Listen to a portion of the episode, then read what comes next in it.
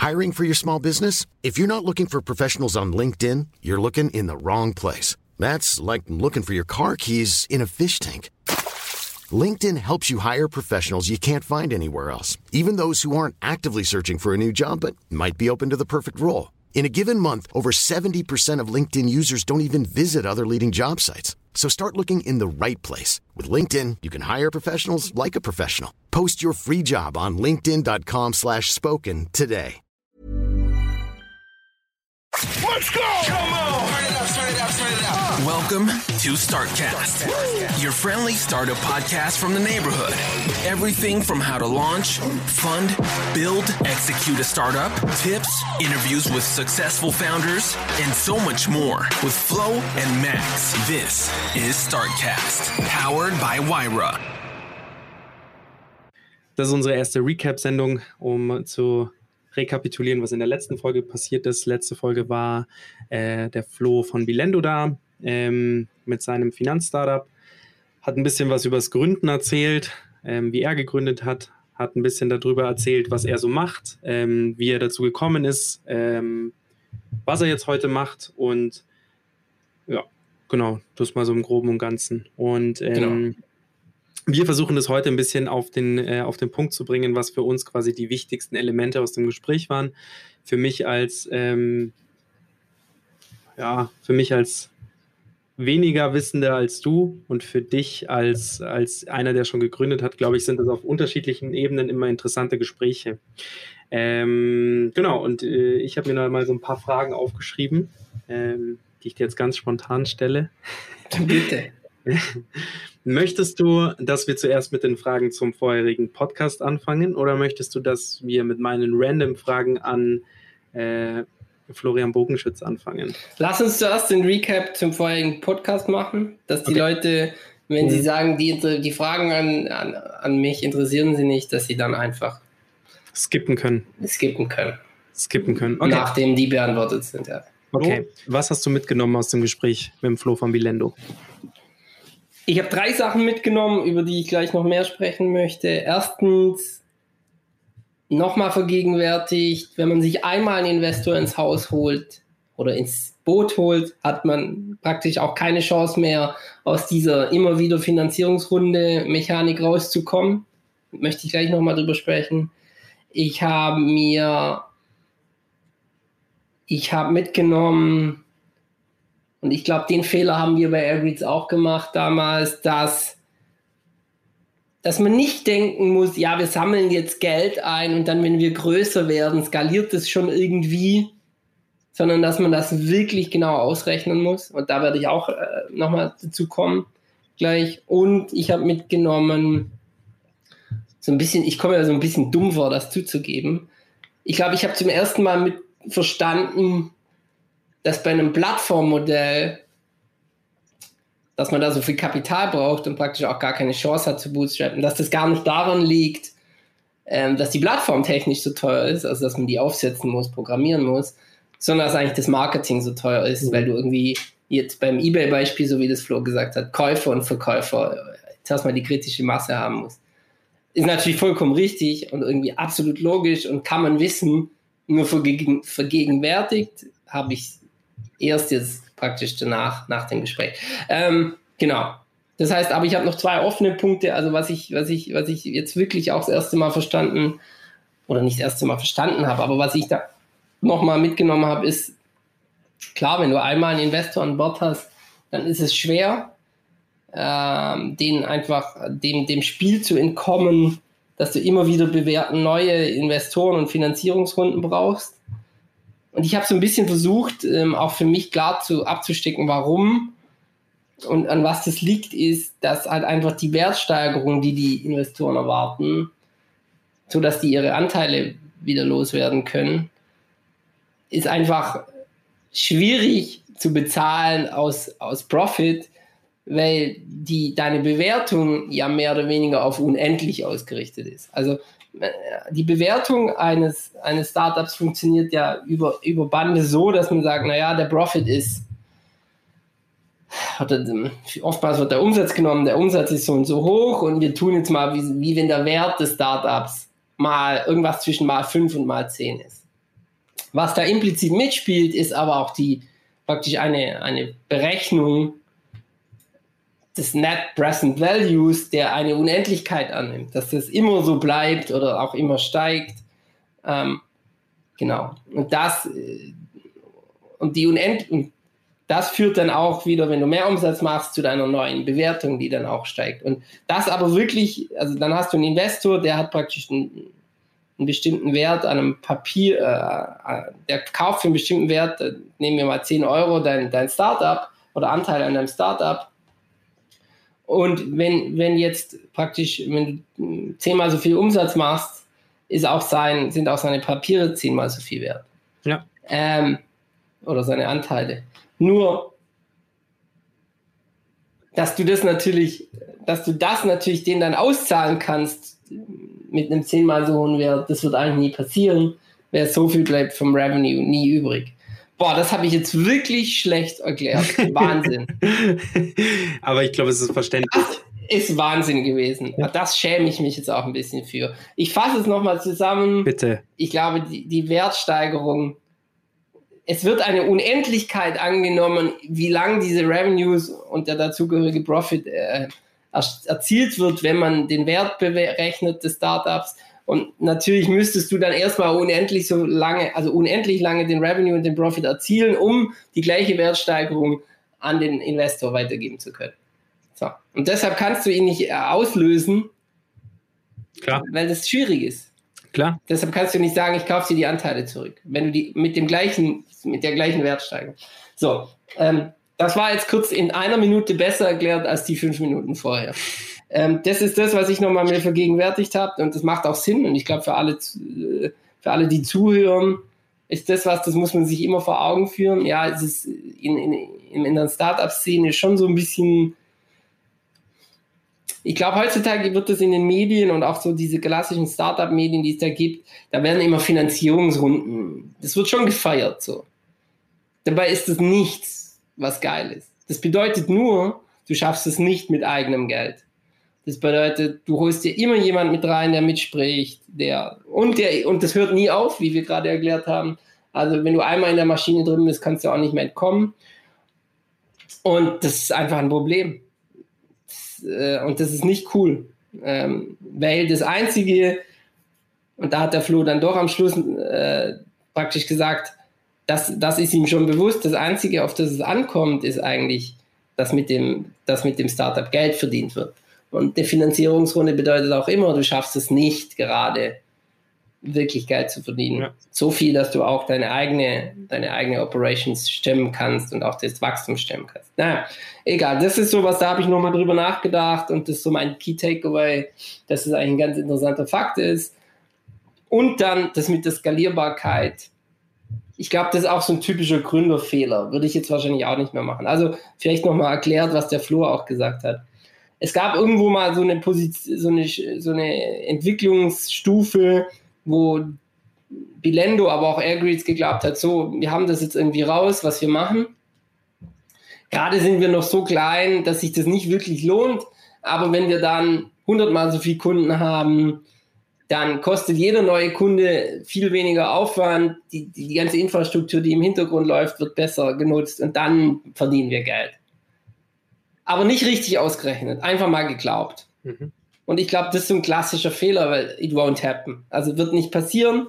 Du musst wirklich genau ausrechnen, ist es so, dass mal, dass jeder neue Kunde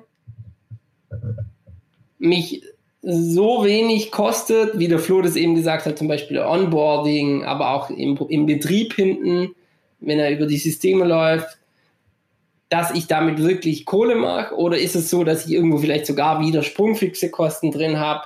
Das heißt, wenn ich dann so und so groß werde, muss ich dann doch wieder dies und jenes auch praktisch größer machen und dann bin ich wieder an der Stelle. Die Komponente und ich funktioniert, die, also diese Komponente funktioniert, glaube ich, äh, nur, wenn man immer davon ausgeht, dass jeder Kunde gleich A ist.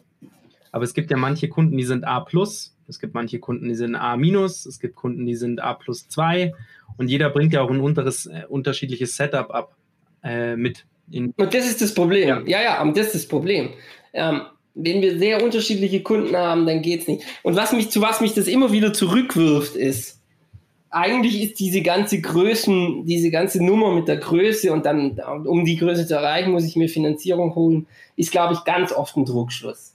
Und das ist, eine sehr, ist eine Plattitüde, aber das habe ich so für mich irgendwie mitgenommen jetzt in meiner, in meiner, mit der Erfahrung in der Startup-Szene, mit meinen eigenen Startups, aber jetzt, was ich auch bei Vira sehe, ich glaube, wenn sich was nicht schon, wenn was nicht schon bei kleinem bei kleinem Kundenstamm irgendwie einigermaßen profitabel ist, dann glaube ich irgendwie nicht richtig an, dass das skaliert. Also dass das dann auch, dass das dann Gewinn abwirft, wenn es 100.000 Mal so groß ist. Ich glaube, die guten Ideen sind so simpel, dass die schon mit einem kleinen Kundenstamm funktionieren und da schon profitabel sind. Und dann kann man ja sagen, okay, pass auf, ich will schneller wachsen und hole mir deshalb Geld, fairer Punkt. Aber ich glaube, der Ansatz zu sagen, nein, wir müssen nur so, wir brauchen das Geld, weil wir so und so groß werden müssen und dann sind wir profitabel. Mhm. Ich glaube, das ist selten richtig. wie gesagt, ist eine Plattitüde, ist ein Gefühl, kann ich nicht mit Daten untermauern.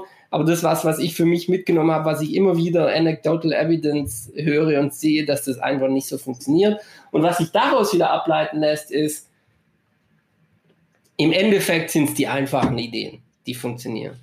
Ja, wenn was von Minute eins an so einfach und so klar ist, dass ich damit Geld verdiene mit zehn Kunden, dann ist, dies, dann ist das die Idee. Dann das funktioniert und alles andere, wie der Flo schon selber gesagt hat, sie mussten dann eben nochmal umschmeißen, die ganze Idee und erst jetzt sind sie eigentlich so weit, dass sie skalieren können.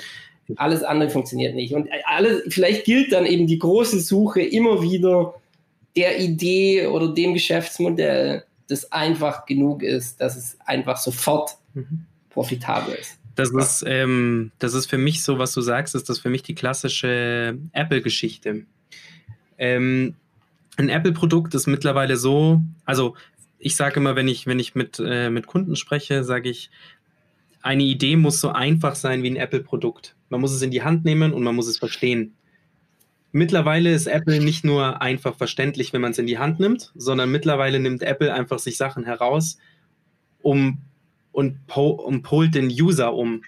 Das heißt, früher war es so, wir mussten uns in diese ganze Smartphone-Welt reinsuchen mit dem iPhone 3 und war, da waren diese ganzen Klicks und, und, und Dinge waren alle noch nicht Natural Behavior. Mittlerweile sind es Natural Behavior und dann dann, äh, dann denkt sich Apple beim iPhone 5, ja, und jetzt, äh, jetzt äh, setzen wir ein äh, neues Ladekabel ein beim, äh, beim iPhone und setzen dann einfach voraus, dass der Käufer ähm, die, diesen Trick mitspielt. Und das ist ja auch so passiert. Und das ist passiert mit jedem Produkt weiter. Heißt für mich am Ende, ähm, man muss entweder so eine, also man muss einen gewissen Bekanntheitsgrad erreichen, dass man einfach den Kunden dazu bringt, Schritte mitzugehen, ob er es will oder nicht. Und beim Flo seinem, und bei, bei Flo seinem Startup ist es aktuell so, die kleinen Schritte, die, von denen du ja auch gerade sprichst, warum man nicht richtig skalieren kann, ist, die sind noch zu, in Anführungsstrichen, unbekannt, dass es nicht zum Natural Behavior gehört von uns, ähm, dass wir Schritte einfach mitgehen, dass wir voraussetzen, okay, das ist so und deswegen machen wir das so.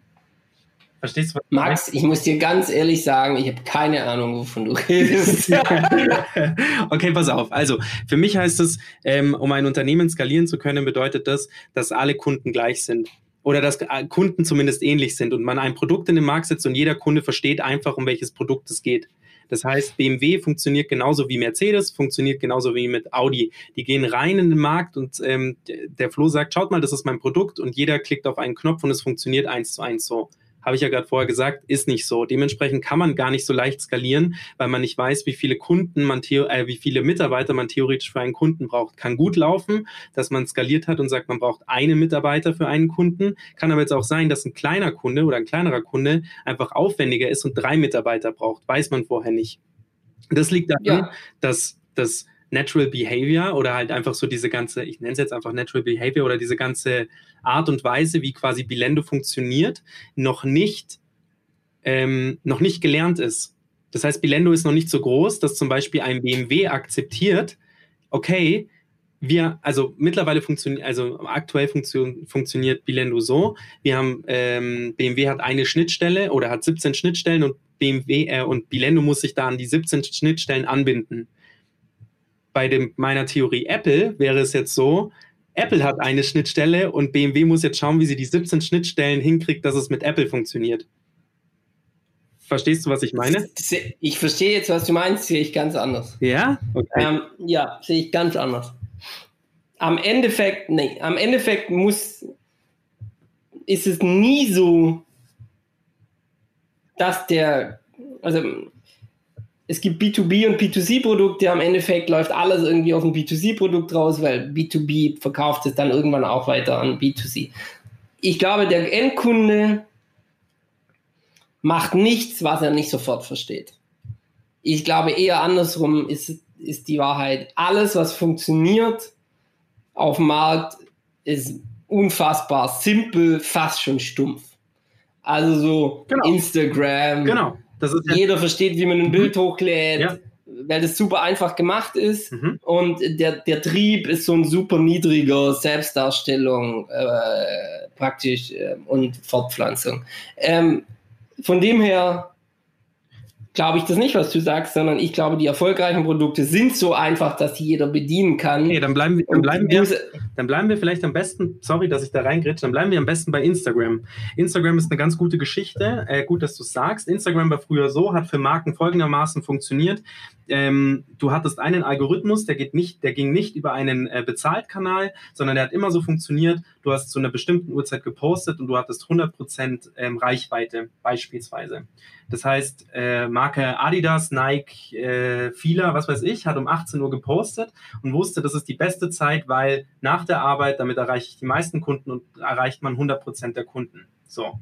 Das wäre, das wäre das simple, die simple Herangehensweise. Mittlerweile funktioniert Instagram so, dass die sagen, wir sind eine, eine Firma. Ähm, bei uns funktionieren Algorithmen nur noch so, wie wir sie definieren und du musst dich danach richten. Heißt, die Firma Adidas richtet sich nicht mehr nach der Einfachkeit halber, ich poste ein Bild, so wie es ja theoretisch ist, sondern richtet sich nach den Algorithmen von Instagram und Co. Heißt, ich bezahle damit es funktioniert. Früher war es so, Instagram funktioniert nur so, wenn viele User da sind und hat sich sozusagen an die Schnittstellen angepasst. Mittlerweile ist es so, dass sich die Schnittstellen anpassen an Instagram. Auch das sehe ich anders. Okay. Entschuldigung. Macht nicht. Ähm, das, fun das funktioniert, ja, das ist wahr, aber nur weil im ersten Schritt Instagram so einfach war und auch so niedrige Triebe befriedigt und so ja. stumpf ist, ja. dass der User, warte, warte, dass die Userzahl extrem ist. Und weil es eine extrem, extrem hohe Userzahl hat, loyale User, die das viel nutzen, mhm. ist es sehr mächtig geworden mhm. und kann dann im zweiten Schritt den Leuten, die das für einen bestimmten Zweck nutzen wollen, nämlich äh, Firmen, B2B, also äh, Firmen, ähm, mit denen Instagram eine B2B-Beziehung hat, mhm. denen dann aufzwingen, wie sie darauf Marketing machen. Ja. Das funktioniert, aber das ist nur deshalb so, weil im ersten Schritt Instagram sich angepasst hat, dass an das, was der Endnutzer will und es ihm so einfach wie möglich gemacht hat, das zu tun. Genau. Und das ist, das ist quasi gerade, das ist exakt das, was ich sage. Vielleicht reden wir aneinander vorbei, aber es ist genau das, was ich sage, dass Bilendo quasi in dem ersten Schritt noch steht. Also in dem ersten Schritt sich zu finden, die Einfachheit, also ihr Produkt so simpel zu machen, dass es theoretisch jeder versteht und es für jedes Unternehmen passend ist, in einer gewissen Größe. Und irgendwann mal, und das ist ja die, die große Hoffnung, bist du so groß, dass es dich nicht mehr interessiert, ob du, ähm, dass es dich nicht mehr interessiert, wie viele Schnittstellen jemand hat, sondern du sagst, du bist die Schnittstelle und wie viele Schnittstellen ihr habt, ist mir eigentlich vollkommen egal. Verstehst du, was ich meine? Das geht, das ist eine. Ich verstehe, was du meinst, aber auch klar glaube ich nicht dran. Ich glaube, jedes Produkt wird früher oder später von seinem Thron gestoßen oder wird untergehen, wenn es nicht für den dies Nutzen so einfach wie möglich macht. Weil dann gibt es wieder jemanden, einen, Wettbewerber, der sagt, pass auf, ich mache das einfacher wie der, aber genauso gut mhm. in meiner Funktionalität. Und dann gehen die Endkunden oder Firmen, egal ob es ein B2C oder ein B2B-Produkt ist, dann wieder zu dem. Also glaube ich nicht dran. Ich glaube, diese Macht ist äh, imaginär. Ich glaube, auch Apple wenn die jetzt morgen ein Scheißprodukt rausbringen, das wirklich scheiße ist. Ich meine, man kann immer viel schimpfen und so. Ich weiß auch zum Beispiel, ich habe AirPods Pro, ich weiß, dass es Besseres gibt als das, aber das ist halt Du hast es gekauft, so simpel. weil es so simpel ist, mit deinem iPhone für sich verbinden. Genau. Aber das lässt sich Ja. jedes andere Produkt auch. Egal, ob es ein Sony ist, Weiß egal, ich ob es ein, doch, egal, ob es ein Bose ist, egal, ob es, was weiß ich. Es gibt andere AirPods, die sich genauso auf das, auf das äh, Handy ähm, synchronisieren. Dennoch, ich glaube, wenn das Produkt scheiße wäre und es bessere, wirklich Besseres gäbe, dann würde, das, würde auch Apple früher oder später verschwinden oder wird verschwinden. Mhm. Das ist meine feste Überzeugung. Am, End, am Ende. Ja gut, aber davon gehen wir ja mal nicht aus, dass ein Produkt scheiße ist. Weißt du, was ich meine? Ich gehe gar nicht davon aus, dass es scheiße ist, sondern es geht Mein MacBook Pro ist scheiße und ich werde mir keins mehr holen. okay, gut, aber das ist mal so, ist ja auch okay, dass wir eine unterschiedliche oder eine kontroverse Meinung haben. Vielleicht meinen wir auch Ja, ja, klar. Also ich gehe mal nicht davon aus, dass Flo sein Produkt scheiße ist, sondern ganz im Gegenteil, ich denke, dass Flo sein Produkt sehr gut ist.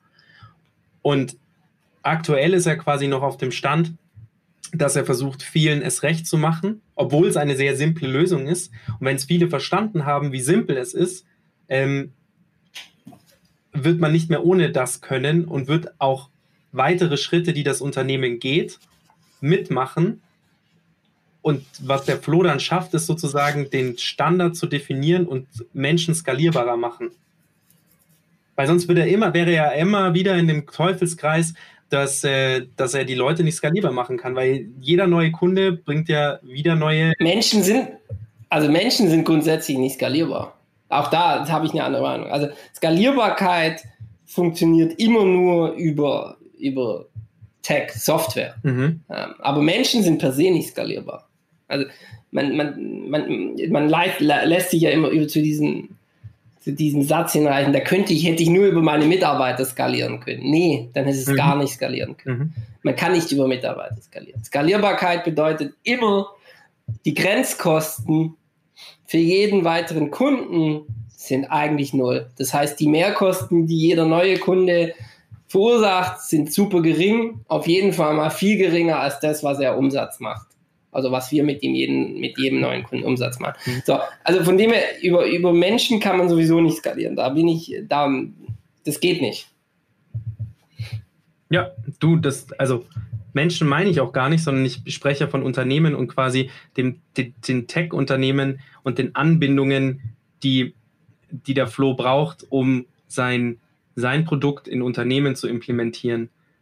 Und wenn es mal irgendwann mal, und ich meine, ein großer Punkt ist ja zum Beispiel, ist ja eben, ist die Schnittstellenanbindung bei Unternehmen, was eine klare Tech-Sache ist, ist ja eine klare technische Sache, hängt ja nicht vom Kunden per se ab, sondern von der Technik, die der Kunde mitbringt und wie viel Technik der Kunde braucht, um quasi ein Rechnungsabwicklungssystem zu implementieren.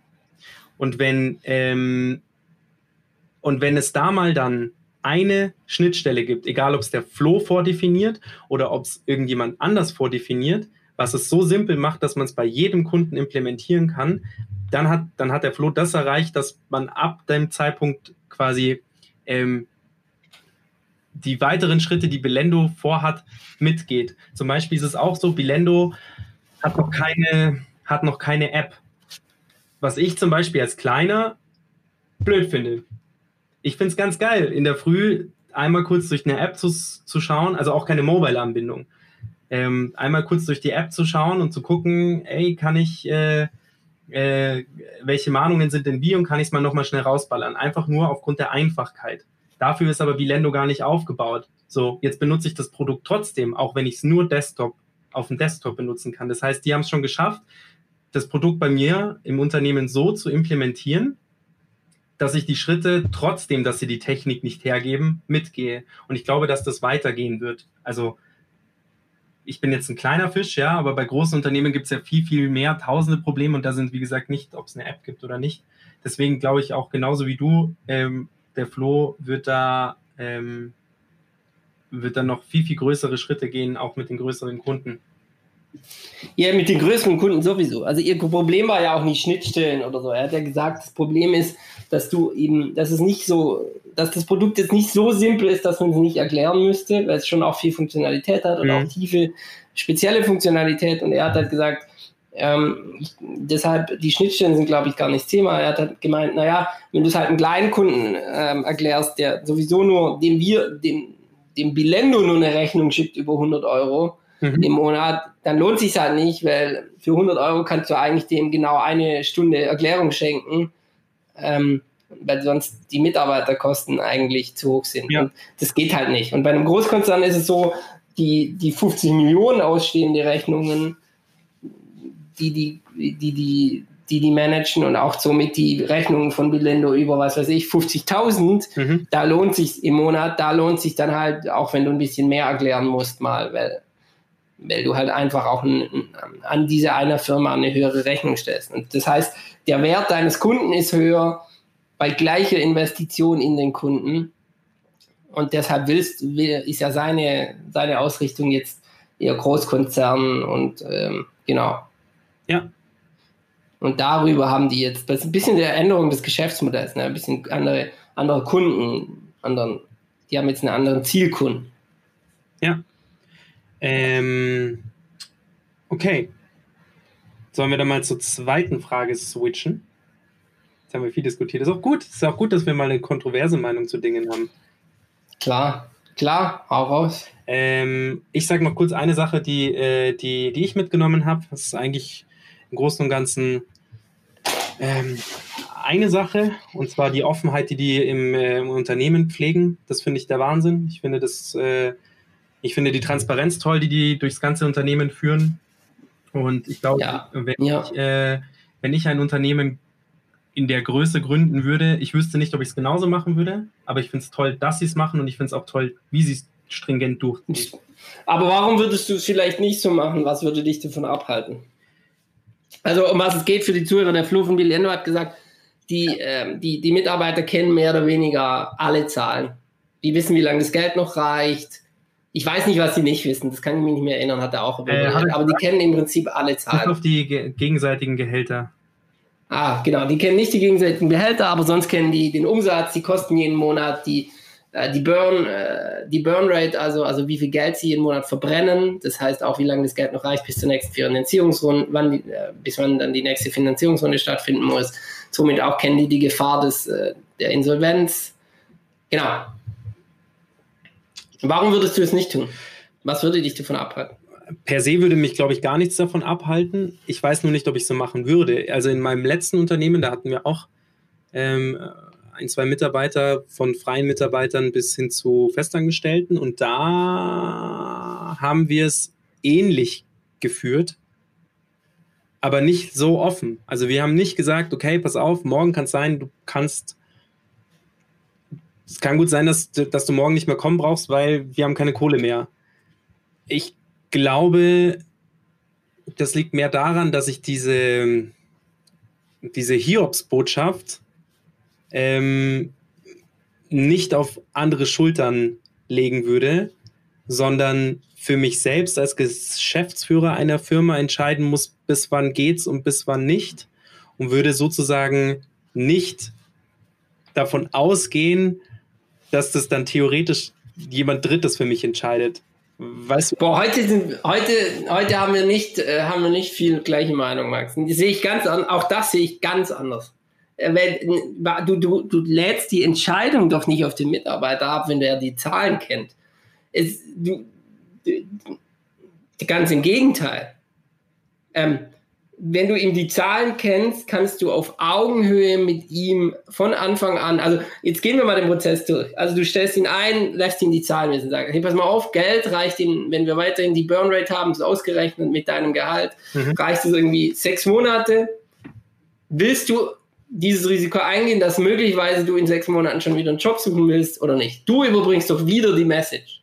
Es ist noch nicht so, dass du es ablädst. Wie schon dann, dann irgendwie ist er drei Monate dabei und du sagst, hey, möglicherweise ist in drei Monaten, kann er gucken, mhm. wenn, wenn er den Monthly Report bekommt, mhm. steht da wieder drin, in drei Monaten ist Geld der Ende. Ja. Und wieder hast du eine vollkommen erwachsene Entscheidung. Er kann entweder sagen, ich suche mir jetzt einen anderen Job mhm.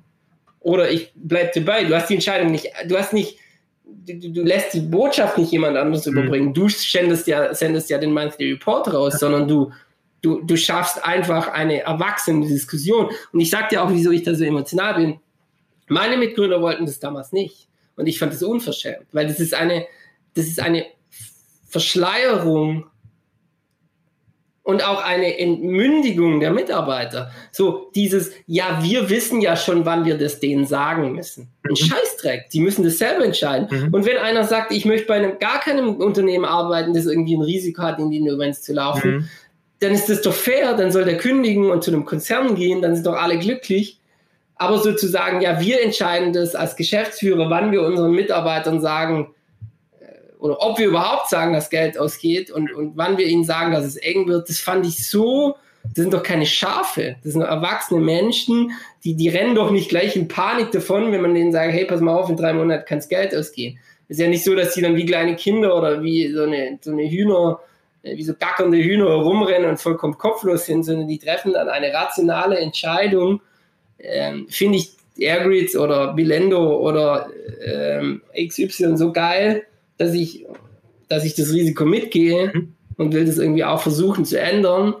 Oder ist mir, habe ich irgendwie vielleicht Kinder, kann ich nicht, dann kündige ich, oder habe ich auch keinen Bock drauf. Äh, dann kündige ich, suche ich mir jetzt schon mal was anderes. Also ich sehe das anders. Also ich, nee, nee, das siehst du genauso wie ich. Du siehst es exakt genauso wie ich, weil eingangs habe ich ja gesagt, das habe ich mitgenommen, positiv. Und ich sage ja nur, ich weiß nicht, ob ich es so machen würde ja, liegt nicht daran, dass ich das nicht gut finde und ich finde, das ist die einzig richtige Lösung. Das habe ich ja das letzte Mal auch gesagt, finde ich die einzig richtige Lösung und die mutigste Herangehensweise. Ich weiß nur nicht, ob ich das nur, also ich habe es nicht so geführt.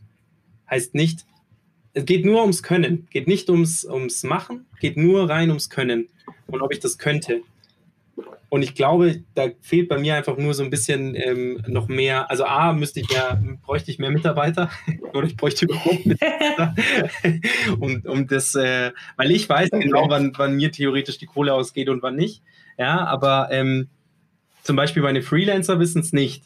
Aber ich buche sie auch nicht, wenn ich nicht, wenn ich, wenn ich sie nicht bezahlen kann. Das ist auch eine andere, ich finde das auch eine total andere, Absolut. ist auch eine andere Situation. Genau. Freelancer. Die, das ist ja per se auf ja. Rechnung. Voll. Und eben nicht Mitarbeiter. Voll. Deswegen, ich sehe das exakt wie du in meinem, äh, in meinem nächsten Unternehmen. Wenn es das nochmal geben sollte, dann mache ich das auch so, weil es mir eine Leichtigkeit gibt, in den Tag zu gehen und jeder weiß genau, woran er ist. Ich sage nur, genau, ich habe ehrlich. Ja, genau. Also ich habe es nur nicht so gemacht vielleicht ist das falsch rübergekommen. Nicht, ich weiß nur nicht, ob ich es könnte.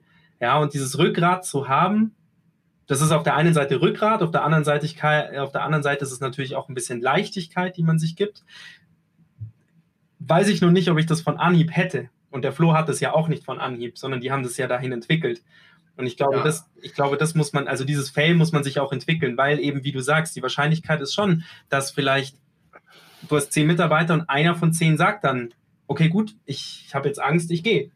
Dann bist du ja. vielleicht besser. dann bist du vielleicht ja. besser ohne den dran, ja, weil du sagst, okay, dann ist fair. Das, damit hat es auch nicht, also das ist mir auch wichtig, dass das nicht so, dann bin ich besser ohne den dran. Das finde ich auch schon wertend. Nee, der hat vollkommen recht, dann zu sagen. Ja, der hat ein Recht zu sagen. Das ist nicht für mich. Ja, aber dann ist man nicht besser ohne den dran, sondern er hat eine, eine nee, erwachsene Entscheidung. Man hat ihm die Möglichkeit gegeben, eine erwachsene Entscheidung zu treffen und man ist nicht besser oder schlechter ohne ihn dran. Es ist einfach nur eine rationale mhm. Entscheidung und man, kann, und man muss dann halt jemand Neues suchen. Genau. Fair. Und das ist ja, das ist, das ist ja dann ist auch ein bisschen das Problem, dass man dann wieder jemand Neuen suchen muss. Ja. Ja, aber dann ist es so. Ne? Also da muss man auch als Unternehmer die Verantwortung tragen. Und nur für, wegen Rückgrat, ich fand es andersrum. Andersrum braucht man, finde ich, mehr im negativen Sinne Rückgrat. Ja? Ich fand es unangenehm, an Leuten nicht die Wahrheit sagen zu können. Ich fand es blöd, ähm, wenn die mich gefragt haben, da ein auf, ja, alles easy, wir haben noch ewig Kohle. Ich meine, während ich bei Airgreets war, musste ich Gott sei Dank nie jemandem diese Hiobsbotschaft mitbringen. Ich bin dann äh, ausgestiegen. Aber ähm, danach ist, ist, ist, ja, ist die Airgreets ja dann mal in die in, in, in eine Insolvenz gelaufen.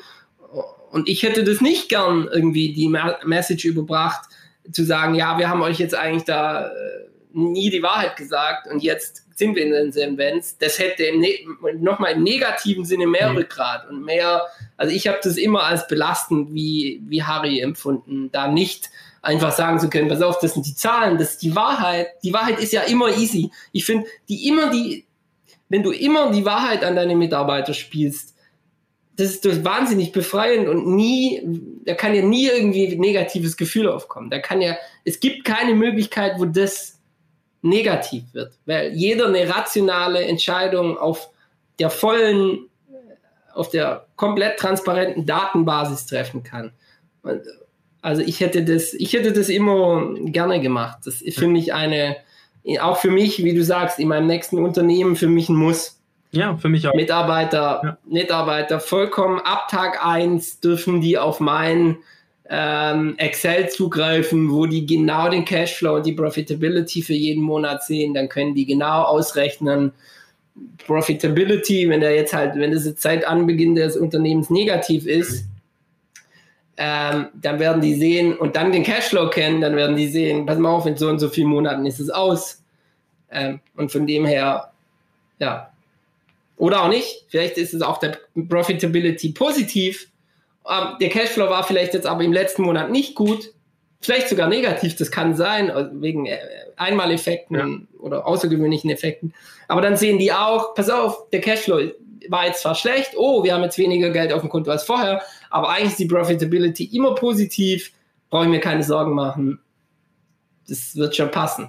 Ja. Und von dem her, ich fände das, ich hätte das als sehr, sehr, sehr, sehr, sehr erleichternd empfunden. Und ich glaube, da braucht man weniger Rückgrat im, da jetzt im positiven Sinne weniger Rückgrat, wenn ja. man einfach immer ehrlich ist zu seinen Leuten. Ja. Und ich glaube, das ist auch, wie du schon sagst, das, das glaube ich, das trennt auch die Spreu vom Weizen so ein bisschen. Ich sage immer zu meinen, ich sage immer zu meinen Leuten, ich will eigentlich bei mir im Team auch nur Unternehmer haben.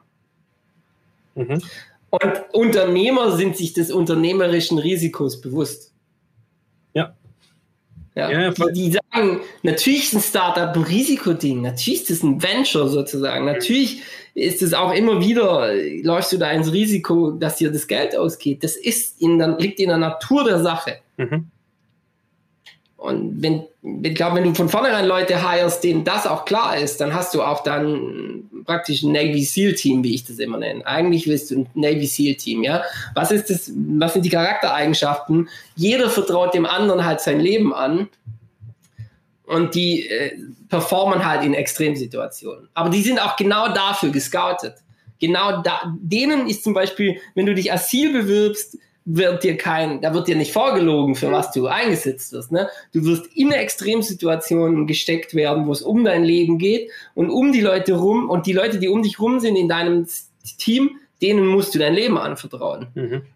Und ich glaube, das ist so ein bisschen, das, die Leute kriegst du nur dann, wenn du auch denen von vornherein sagst, was Phase ist. Da zähle ich ja jetzt dazu. jetzt bin ich so langsam warm. Am Anfang war ich nicht so richtig warm, aber ja. jetzt bin ich warm. Ja, muss auch sagen, da bist du langsam reingekommen in deine erste Aussage. ich mag. ähm, äh, okay, ja, also sehe ich genauso mit dem Navy SEALs Team. Du musst dich auf die, auf, du musst dich auf dein Team verlassen können, egal ob du der Gründer der Firma bist oder nur der Geschäftsführer, also in Anführungsstrichen nur der Geschäftsführer, ja, also du stehst, du musst ähm, dein Team so drum bauen, dass du falls es dir schlecht geht und du nicht da bist, darauf verlassen kannst, dass die Hütte nicht brennt. Und ich glaube, das hast du mit deinem Team schon ganz gut geschafft. Also ich merke mehr und mehr. Bei der Vira jetzt. Ja. Da bist du dabei. Ja, ist so. Da bist du dabei.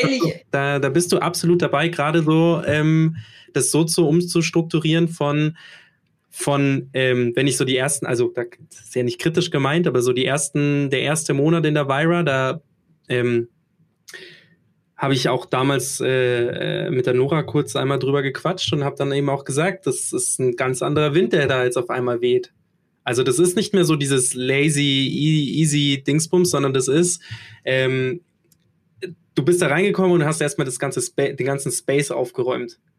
Und das fand ich so krass, weil du bist dann nicht jemand, der sagt, macht mal, sondern du bist derjenige, der an der Front steht und sagt, hey, wir machen das jetzt so und so und so. Und es war so krass gut, weil wir so viel Zeit in, in, in, unserem, in unserer Arbeitsstätte verbringen und dann soll die einfach gleichmäßig für alle sauber sein. Und es kann nicht sein, dass wir Step by Step in der Müllhalde leben. War, ist jetzt übertrieben gesprochen, war so nicht, aber es ist natürlich so, wenn sowas einreißt, dann, dann liegt hier was rum, dann liegt da was rum und nein, Scheiße nochmal? Nein, das ist ein, das ist, ähm, der, wir verbringen in unserer Arbeitsstätte viel mehr Zeit als zu Hause. Und da können wir genauso drauf schauen, einfach, dass es sauber ist. Zu Hause wollen wir es sauber haben, am Arbeitsplatz wollen wir es sauber haben. Und das war so der erste, das erste Statement, das ich von dir so mitgekriegt habe. Und da hast du nicht, ja. da hast du nicht besonders viel gutes Feedback geerntet. Und jetzt sieh da, acht Monate später ist A, die Vira ein, äh, ein super aufgeräumter Space. Das mal, das mal rein, äh, rein, rein physisch. Aber auch die Leute, die hier sitzen, haben Bock. Und dein, bei deinem Team ist es genauso. Die funktionieren, egal ob sie im Homeoffice sitzen. Zumindest der eine, also was heißt zumindest der eine Teil ist so ein Teil funktioniert zumindest, den ich mitkriege, funktioniert so, egal ob sie im, im Homeoffice sitzen oder im Büro. Und die Leute kriegen auch wieder Bock zu sagen, hey, ich komme in die Vira, weil da ist es einfach geil. Ich weiß immer, da kann ich mich auf denselben Status quo verlassen. Und du bildest so das Navy Seals Team.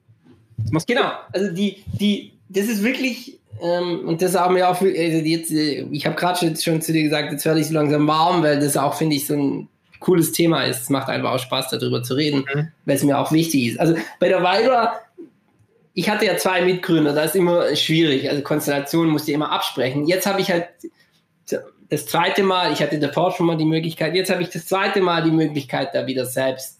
Also ich entscheide, wie es da läuft. Ne? Ich hab, kann das, muss mich damit niemand abstimmen. So. Und jetzt, jetzt kann ich auch diesen Gedanken, dass wir ein vollkommen dass wir ein vollkommen im Einsatz sozusagen ein vollkommen gleichgestelltes Navy SEAL Team sind, halt auch vollkommen verfolgen mhm. und auch die Idee pushen. Weil das ist mir wichtig. Natürlich muss es einen Squad Leader geben, ja, und das bin ich.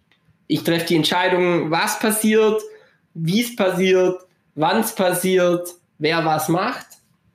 Aber dann im Einsatz sozusagen selber bin ich ein ganz normales Teammitglied. Und das lässt sich wieder auch auf die Vira-Aufräumaktion ganz am Anfang meiner, meiner, meiner Zeit bei Vira ähm, zurückführen. lässt sich zurückführen oder lässt sich darauf anwenden. Natürlich entscheide ich, dass das jetzt passiert, aber dann kann ich mich nicht rausnehmen, weil dann ist es am, am dann muss das kommen, dann hat jeder seine Aufgabe in einem Zielteam, ja. Es gibt den Medic, es gibt irgendwie den Ingenieur, es gibt noch andere, ja. Jeder muss irgendwie seine Aufgabe erfüllen. Ja. Und ich habe auch meine Aufgabe, ja. Ich glaube, ich bin wahrscheinlich am ehesten, keine Ahnung, tatsächlich Medic oder Ingenieur, keine Ahnung, weiß ich nicht. Ähm, aber das ist mir auch wichtig und genauso sehe ich mein Team auch. Die sind mir, wenn wir an einem Thema arbeiten, dann sind wir alle gleich. Natürlich bin ich der Primus inter pares, ja, der Erste untergleichen. Aber ähm, ja, ja da lacht er. Ja. natürlich bin ich das. Natürlich muss ich am Anfang sagen, wo es lang geht. Aber dann, sobald es losgeht, wenn wir ein Thema diskutieren, dann bin ich nur einer. Ja, dann bin ich nur einer untergleichen. Weil dann ist es wichtig, dass Argumente zählen, dass die Leute rational sind. Aber das erreiche ich auch nur, dass sie gleich sind. Also nicht nur muss ich, muss ich das wollen, sondern ich muss die Leute auch befähigen, mir gleich zu sein.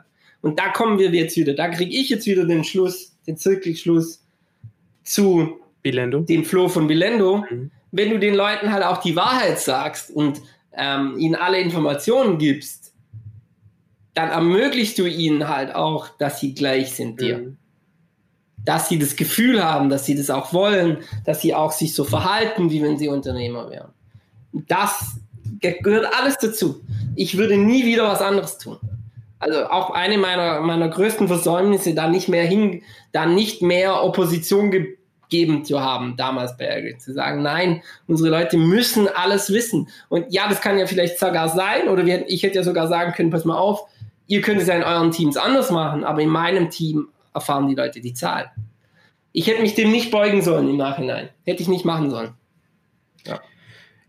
Sagen wir es mal so, ist auch äh, relativ schwierig, sich gegen zwei aufzubäumen. Ähm, da muss man schon auch eine Lanze für dich brechen. Ist jetzt nicht immer, ist natürlich, wenn man zu dritt ist, hat man, hat man, hat man immer zumindest eine, eine, eine klare Mehrheit.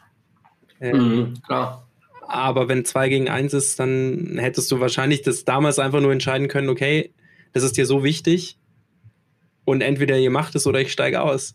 So. Und die Entscheidung trifft man ich weiß ja nicht. Wollte ich gerade auch sagen. Wollte ich gerade auch sagen. Ich glaube, ich hätte viel, viel früher für mich meine roten Flaggen definieren sollen. Mhm. Und ich, das würde ich auch jedem Gründer jetzt raten. Ja? Interessant, dass wir jetzt so weit rumkommen bei der mhm. Diskussion. Jedem Neugründer würde ich raten, was sind meine roten Flaggen? Und das kann alles sein, ja? rote Flagge Arbeitszeit, rote Flagge äh, Arbeitsort. Wie, wie greift Ort, wie arg greift es auf die Beziehung meiner mhm. Freundin über, mhm. aber auch inhaltlich, wie, wie will ich mit meinen Mitarbeitern umgehen, an, an was für Themen will ich arbeiten. Mhm. Wenn du irgendwie halt irgendwie ein IT-Nerd bist und du sagst, was ich kann und will, ist eben Code schreiben und dann musst du aber nachher Sales machen, vielleicht willst du das einfach nicht. Ich bin auch, und das ist, glaube ich, die einzige Sache, wo ich dem Flo von Bilendo so ein bisschen widerspreche, weil er gesagt hat, naja, das, äh, ein Startup, das äh, erfordert 100% Aufmerksamkeit und es gibt, man kann nichts nebenher machen und auch irgendwie von, vom, vom wie hat er das genannt, vom, vom Brain Power oder so, keine Ahnung, auch 100% sehe ich anders. Ich glaube, da darf man auch für sich entscheiden, wie viel. Ich glaube, das ist nicht das ist eine Entscheidung, glaube ich. Wie viel möchte ich hergeben? Und es gibt Unternehmen, wenn deine Idee so großartig ist, und es gibt, dass du, dann geht es auch vielleicht mit weniger. Oder wenn dein Team so großartig ist. Und ich glaube, das sind alles Entscheidungen, die man treffen muss. Alles Entscheidungen von roten Flaggen. Im Nachhinein würde ich ganz, hast du vollkommen intuitiv richtig drauf gezeigt, würde ich viel mehr rote Flaggen setzen und sagen, pass mal auf, das ist cool, wenn ihr das entscheiden wollt, aber das ist eine meiner fünf roten Flaggen vielleicht. Ich meine, du kannst nicht unendlich rote mhm. Flaggen haben. Aber das ist eine meiner fünf roten Flaggen. Wenn ihr das so haben wollt, bin ich nicht mehr dabei. Äh, und das wäre mittlerweile eindeutig für mich ähm, offene und ehrliche Mitarbeiterführung im Sinne von, eigentlich haben die Recht auf jede Information. Ich sehe keinen Nachteil. Ich glaube, bei uns war dann immer so diese Diskussion, ja, wir sehen keinen Vorteil, das denen zu sagen. Ich war damals nicht in der Lage, noch darüber lange nach, genug nachgedacht zu haben, dies ist die falsche Aussage. Was ist der Nachteil? Mhm. Ehrlichkeit sollte nie irgendwie was der Vorteil von ehrlich sein. Mhm. Doch, also ich kenne jetzt mittlerweile die Vorteile, die haben wir gerade drüber geredet. Mhm. Du, du, du bekommst die richtigen Leute, ähm, du musst dann irgendwie nicht Zeit mit, mit drüber, mit Ausreden dir überlegen, du kannst dich aufs Geschäft konzentrieren. Ähm, die, die, dann hast du auch plötzlich keine Budgetdiskussion. Jemand, der die Zahlen kennt und weiß, es geht dir nicht gut, wird nie nach einer Gehaltserhöhung fragen. Ja. War bei uns der Fall, ne? Ja, wir hatten irgendwie echt schwierige Monate. Teilweise haben die Leute nach einer Gehaltserhöhung gefragt, fasst du dir an den Kopf, aber können die nichts für, weil die denen die nicht die Wahrheit sie ja nicht, ja, ja, voll. Also, Same. Ja, also, Same. Hatten wir auch ja. bei uns. Also, aber es ist lustig, dass du das jetzt genauso sagst mit den roten Flaggen. Jetzt kann ich noch mal einen Bogen spannen zu dem Punkt, den ich eingangs ge ge gesagt habe mit dem Produkt. Ein Produkt definiert sich durch die entweder wie inkompatibel oder kompatibel das ja ist. Und inkompatible Produkte ähm, lassen sich dann vielleicht durch, durch einen Namen, eine Bekanntheit oder weil man, die, weil man dieses Produkt unbedingt haben will, ausgleichen. Bedeutet für mich, ähm, am Anfang ist man, schaltet man sich frei, wenn man ins Arbeitsleben reingeht und sagt, ich habe null rote Flaggen und ich nehme einfach alles, was geht, um halt einfach, weil ich stehe am Anfang und ich weiß es auch nicht besser. Ja, es gibt, es gibt ja. wahrscheinlich ganz wenige, die mit, äh, mit 17 schon genau wissen, was sie wollen, sieben rote Flaggen definiert haben und das von 17 bis 67, wenn sie dann austreten, durch. Gibt's schon gibt schon Menschen, die sehr genau, ja. die sehr genaue Vorstellungen von, von sich selber, ihre Gefühlswelt auch haben ja. und da auch unabgiebig sind. Ehrlich gesagt sind das meistens sehr selbstbewusste, sehr reife Menschen, die, die, die meiner Meinung nach auch immer die Gesprächspartner, die am meisten Spaß machen, ja. weil sie sehr reflektiert sind. Aber ich hatte das nicht. Genau, ich hatte es auch nicht. Also ich, ich wusste zwar schon genau, auf welche Soft Skills ich Wert lege, aber meine Hard Skills waren, glaube ich, dementsprechend noch nicht ausgeprägt genug und äh, Personalführung muss man auch erstmal lernen. So, und da bist du mhm. relativ kompatibel für jedes Unternehmen und theoretisch passt du in jeden Job. Und umso älter du wirst, umso mehr rote Flaggen definierst du und umso mehr passt sich der Job, den du machst, dir an. Und das ist ähnlich wie das Produkt. Jetzt gehen ja. wir mal zurück zu Bilendo. Am Anfang passt sich Bilendo vielen Kunden an, weil niemand kennt dich und du bist auch noch neu auf dem Markt und du willst alle Kunden erreichen theoretisch und dir jegliche Möglichkeiten offen lassen. Und jetzt sind wir an dem Step angekommen, dass Bilendo ein gewisses Alter erreicht hat und die ersten Flaggen definiert hat und gesagt hat, nein, ich will nicht kleine Kleinkunden machen. Ich will kein, ich will keine Unternehmen, die 35 Schnittstellen haben, sondern ich will Unternehmen, die wenig Schnittstellen haben, wo ich leichter reinkomme. Zum Beispiel. Ja, Und große Unternehmen, weil sie große Unternehmen, größer- weil sie weil ich weniger Onboarding machen muss für größere Rechnungen. Genau, weil sie ihren den- internen den- Charakter definiert haben. Und das ist das, was ich eingangs eigentlich meinte. Vielleicht kann ich das Ich glaube, ja, ich glaube, das ist das erste Mal, dass ich jetzt mit dem Gedanken mich anfreunden kann. Okay, gut. Okay, gut, dann können wir jetzt weitermachen. Okay, oder? cool. Ja, dann kommen wir zu den random Fragen about Flo. Nee, Schmarrn. Nee, ähm, ich habe noch. Ist voll geil. Wir haben jetzt 49 Minuten schon geredet und sind immer noch bei Frage 1. Wow, das klingt verzweifelt. Das klingt so, wie wenn wir Inhalt füllen müssten. Nee, Liebe Zuhörer, müssen wir nicht. Wir haben massig Themen. Ja, wir haben massig Themen, massig Gesprächspartner. Äh, nee, ähm, das klingt gar nicht so. Ich finde, wir sind jetzt bei Frage 1 und das heißt eher, dass wir uns wahrscheinlich außerhalb so wenig unterhalten über die Themen, dass wir so viel noch zu reden haben, dass wir es nicht kurz halten können. Finde ich aber gut. Ich finde es gut. Ähm, ich einfach jetzt nur mal, um, äh, um noch ein paar Fragen zu füllen, dann machen wir die Random Facts einfach mal irgendwann anders. Ähm, und ich stelle einfach die nächsten zwei, äh, die nächsten drei Fragen einfach noch mal so schnell raus. Vielleicht ähm, Vielleicht haben wir die auch schon mehr oder weniger beantwortet, kann gut sein. Ähm, dann können wir sie ja noch knapper halten. Ähm, meine zweite Frage nach der eben, was du aus dem Gespräch mit dem Flo mitgenommen hast, ähm, wie bewertest du Bilendo? Also wie steht Bilendo einfach gerade für dich da? Fürs, als Unternehmen, mit der Unternehmensführung und, und, und. Also ich war ehrlich gesagt eher ein bisschen überrascht, dass sie nicht viel erfolgreicher sind. Weil, wie gesagt, ich habe die Lösung selber ausprobiert. Mhm. Ich fand das super. Ja, sie waren ein bisschen billig. Also ich habe nie viel bezahlt für Bilendo. Ja. Das hat mich damals schon gewundert. 10 Euro im Monat oder Ich 15 habe Euro. weniger, ja, ich habe irgendwie 10, 15 Euro bezahlt. Also zu wenig. Ja, fast schon. Aber ich kenne auch die Zahlungsbereitschaft anderer Kunden nicht. Für ich hätte mehr bezahlt, ich hätte eine höhere Zahlungsbereitschaft gehabt. Ich. Ich fand das Produkt Killer. Deshalb war ich eher überrascht, dass sie nicht viel erfolgreicher sind. Mhm. Ähm, ich fand es auch von der Bedienung her jetzt nicht so. Ja, weil er sagt, manche hatten da so Probleme bei der Bedienung. Ich fand das eher simpel zu bedienen. Ja. Ja, also wundert mich. Ich finde es ein tolles Unternehmen. Es zeigt aber natürlich auch, dass ich, dass ich dachte, sie wären viel erfolgreicher, dass ich da irgendwo Druckschluss, dass ich da einem Druckschluss erlegen bin. Das heißt, irgendwo äh, habe ich da auch die Probleme nicht An erkannt. einem Druckschluss oder einem Trugschluss? Druckschluss. Druck. Einem Trugschluss. erlegen will. Das heißt, ähm, genau, das heißt, ähm, ja, ich finde es ein tolles Produkt. Ich glaube, die werden damit super erfolgreich werden, wenn, ja. Ähm, Wenn sie eben ich würde fast sogar sagen, sie können da ein bisschen offensiver mit umgehen, ja. Ja. Ich habe immer so das Gefühl, Bilendo ist auch so ein bisschen nicht sehr aggressiv und der Flo war jetzt auch in seiner Com nicht, in seiner Kommunikation nicht super aggressiv. Also ich würde fast sagen, wahrscheinlich könnten sie sogar ein bisschen aggressiver sein in der Kommunikation. Ähm, und damit einfach auch so ein, so, ein, so ein bisschen eigenen, also so ein bisschen selbstbewusster auftreten. Aber können wir auch mit dem, vielleicht gibt es ja dann nochmal Recap zum Recap und Flo sagt nochmal zu unserem Recap von im ersten Recap was. Nein, Spaß. Der Flo sagt da was zu, aber ja, das wäre so, ich bewerte die als wahrscheinlich ein bisschen unter, underrated und die könnten wahrscheinlich viel aggressiver in der Kommunikation auftreten und damit vielleicht auch so ein bisschen selbstbewusster dastehen und ähm, ja, Glaube ich, die, glaube ich, hakt sehr gut bei dem einen Punkt ein, den wir vorher hatten, dass sie jetzt einfach gerade an einem Standpunkt sind, wo sie sich neu definiert haben. Ähm, Ja. Haben wir ja gesagt, das ist gerade mal ein halbes Jahr her. Dann hatten wir, haben wir auch immer noch Corona-Zeit und die haben auch einen Relaunch von der Seite gemacht. Ich glaube, jetzt sind sie so an dem Punkt, wo sie offensiveres ins, Ma also offensiver ins Marketing gehen wollen. Und ich habe den, lass mich mal googeln, ja. ich habe den äh, Flo auch für Dezember nochmal eingeladen. Also quasi nochmal ein halbes Jahr später. Ähm, Okay. hören, wie es ihm, es ihm quasi damit geht. Ähm, dachte mir, das ist, äh, sie, also so einen dauerhaften Gast zu haben, ist ja auch nicht schlecht. Ja. Ja, wieso nicht? Ja, ich meine, wir wollen ja so hart auf Münchner Startups Ja, zielen. Ähm, und ähm, da ist die äh, derer, die dann so richtig erfolgreich sind, wo- wozu ich Bilendo schon jetzt zählen würde, da gibt es jetzt auch nicht so super viele. Und von dem her ähm, kommen wahrscheinlich Gäste immer mal wieder, ja.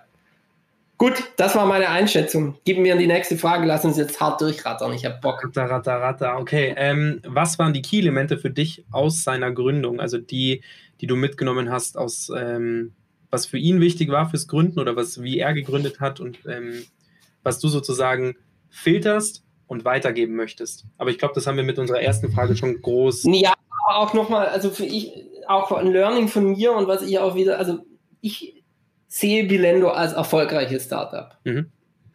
Was ich immer wieder sehe bei erfolgreichen Startups und was ich bei, äh, was ich bei uns bei Airgreets, also ich finde, wir waren eine Zeit lang sehr, sehr erfolgreich und Airgreets gibt es jetzt auch noch, aber dann, als ich ging, äh, war es dann nicht mehr so erfolgreich, äh, nachdem ich gegangen bin. Ähm, und, und, wir hatten davor auch schon Themen, was ich halt gesehen habe, wir hatten keinen CEO, kein Techie an Bord von Anfang an. Wir mussten ihn outside hiren und das ist immer schwierig. Und was ich eben zunehmend sehe, ist, die Jungs waren halt Techies und haben dann gegründet. Und ich sehe zunehmend, du brauchst im Gründerteam eigentlich einen Techie. Und das ist so eins wieder, bestätigt so ein bisschen meine Theorie, ähm, dass das notwendig ist. Das habe ich mitgenommen für mich. Mhm. Und einfach auch, die, die hatten halt auch schon Business-Erfahrung. Ne? Die hatten eine Agentur vorher, die zwei Bilendo-Jungs. Ja. ja. Okay. Ähm, Frage 4. Würdest du das Produkt nutzen und wenn ja, warum? Und wenn nein, warum nicht? Naja, die Frage erübrigt so ja. sich extrem, weil ich es schon genutzt habe. Ja, ich würde es nutzen, ich habe es sogar schon genutzt, ja. Warum? Weil du nicht Rechnungen hinterherlaufen willst. Du willst nicht checken händisch, ist es auf meinem Konto, ist es die richtige Rechnungsnummer. So, du willst erstens mal nicht das machen und das macht Bilendo, guckt, hat der und der schon bezahlt, weil es einfach an dein Konto angebunden ist und halt die, den, den Überweisungszweck ausliest. Ja. So, und dann zweitens, wenn der Kunde nicht zahlt, dann willst du auch nicht dem hinterherrennen, ja.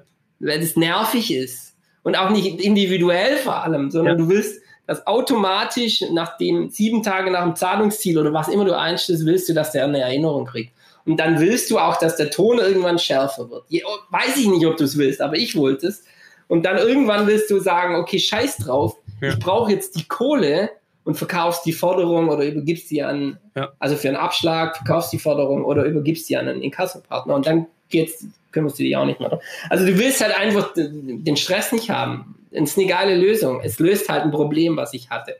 Ja, also ja. Also ja, du würdest es nutzen, hast es schon genutzt und aktuell nutzt du es nicht, weil Vira ähm, nicht in das. Weil wir, weil wir keine Rechnungen stellen. Genau, ja. Wir keine Rechnungen. Sorry, wie Doch, wir stellen schon Rechnungen. Wir stellen schon Rechnungen, aber so wenige und mit so großen Beträgen, dass ich das selbst verfolge. Die vier im Jahr. Ja. Gut. Ähm, ja, das waren meine vier Fragen zu Bilendo. Ähm, Komm, dann haben wir noch zwei irgendwie random Fragen raus und dann lassen wir Fragen. Sein. Okay. Ja. Ähm, lieber Flo, zwei random Fragen an dich. Geil. Fragen. Okay. Ja, wir brauchen einen Sound dafür. Wir, wir brauchen, dafür brauchen wir auch einen Sound. Ja, so ein.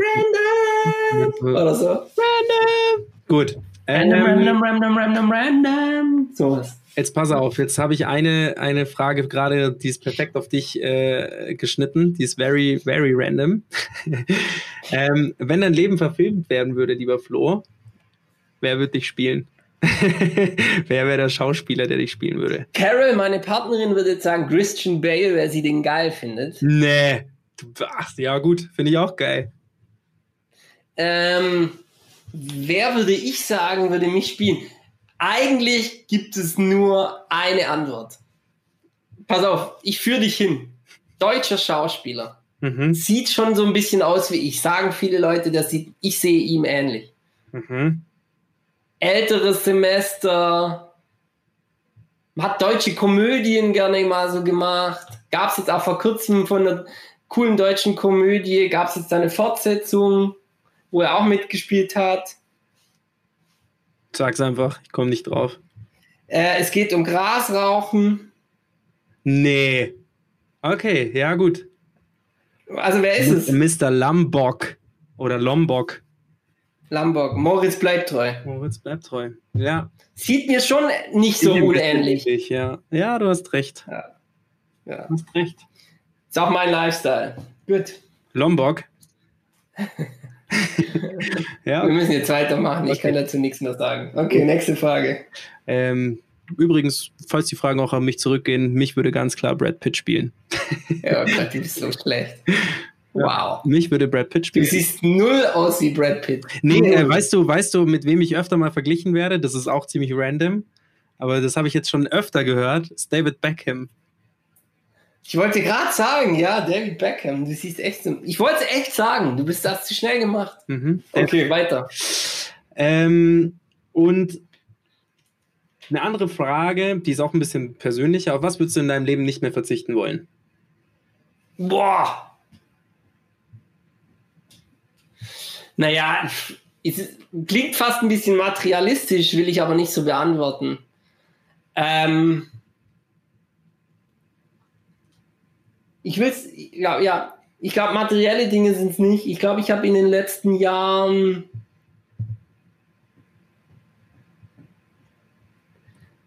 was Glück angeht, cash ich so ein bisschen ein in den letzten Monaten für all meine Investments in mein Leben, die ich davor gemacht habe. Also so auf dieses sehr, sehr insgesamt sehr glücklich und zufrieden sein, Mhm. würde ich jetzt nicht mehr verzichten sein wollen. Cool, das waren schon, schon das waren schon ja. zwei random Fragen. Wolltest du noch, cool. wolltest du noch was sagen dazu? Nö. Okay. Dann äh, zwei Fragen, die nicht auf der Random-Liste stehen, aber was ich, ähm, was ich äh, eigentlich auch immer ganz cool finde, ist, liest du gerade ein Buch, das du empfehlen kannst? Äh, natürlich. Ich äh, lese viele Bücher, die ich empfehlen kann. Also ich kann immer Max, äh, Max da hoch. Ich kann immer Max Frisch empfehlen. Also eigentlich alles von Max Frisch, aber wahrscheinlich Stiller am meisten. Ja. Ähm, und ich lese im Augenblick, was in der aktuellen äh, Situation wirklich jeder lesen sollte, ist, ich lese von Malcolm X, Malcolm X Speaks. Und das ist eine Sammlung seiner bekanntesten Reden. Und ich habe davor natürlich auch die Malcolm X Biografie gelesen in der aktuellen Situation wahnsinnig interessanter Stoff, auch für oder vor allem für weiße alte Männer, wie wir sind. Ja. Weiße alte CEOs, wie wir sind.